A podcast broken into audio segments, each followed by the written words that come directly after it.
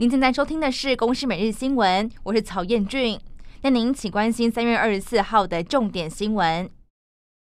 新冠肺炎疫情，国内新增一百三十九例确诊，这当中有十五例属于本土个案，而境外移入的一百二十四例是今年最高。高雄在今天新增了十三人确诊，主要是在前镇区有一间小型化工厂出现了十一名员工染疫，加上有可能是指标个案的案二二四五六的儿子案二二四六一也确诊。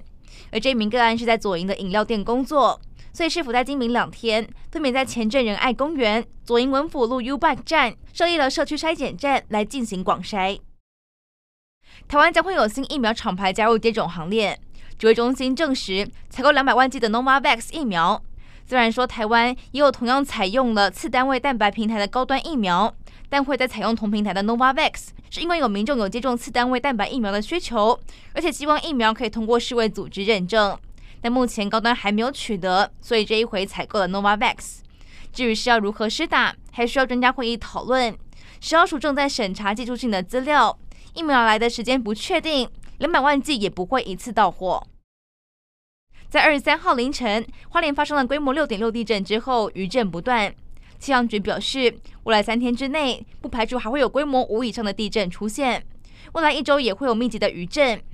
有专家更指出，以断层活动周期来看，大约一百五十年会发生一次大地震，所以未来还是要防范会有更大规模的地震出现。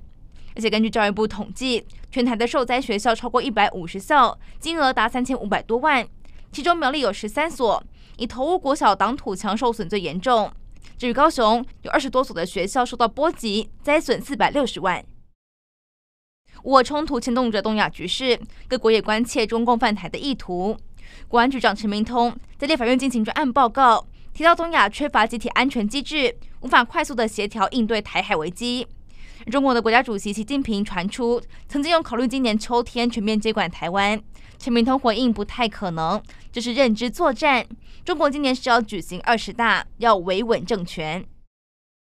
俄乌战争届满一个月，乌克兰总统泽连斯基发表谈话，呼吁全球上街示威，表达追求自由和平的诉求。并先后在日本还有法国国会视频演说，感谢援助，也希望可以强化对俄制裁。还以第一次世界大战的凡尔登战役来形容乌克兰的惨况，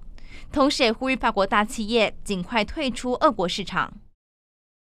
塔利班去年八月接管阿富汗政权之后，持续打压女性权益，包含学生的受教权。原本承诺六年级以上的女子中学可以恢复上课，但开放几个小时就反悔。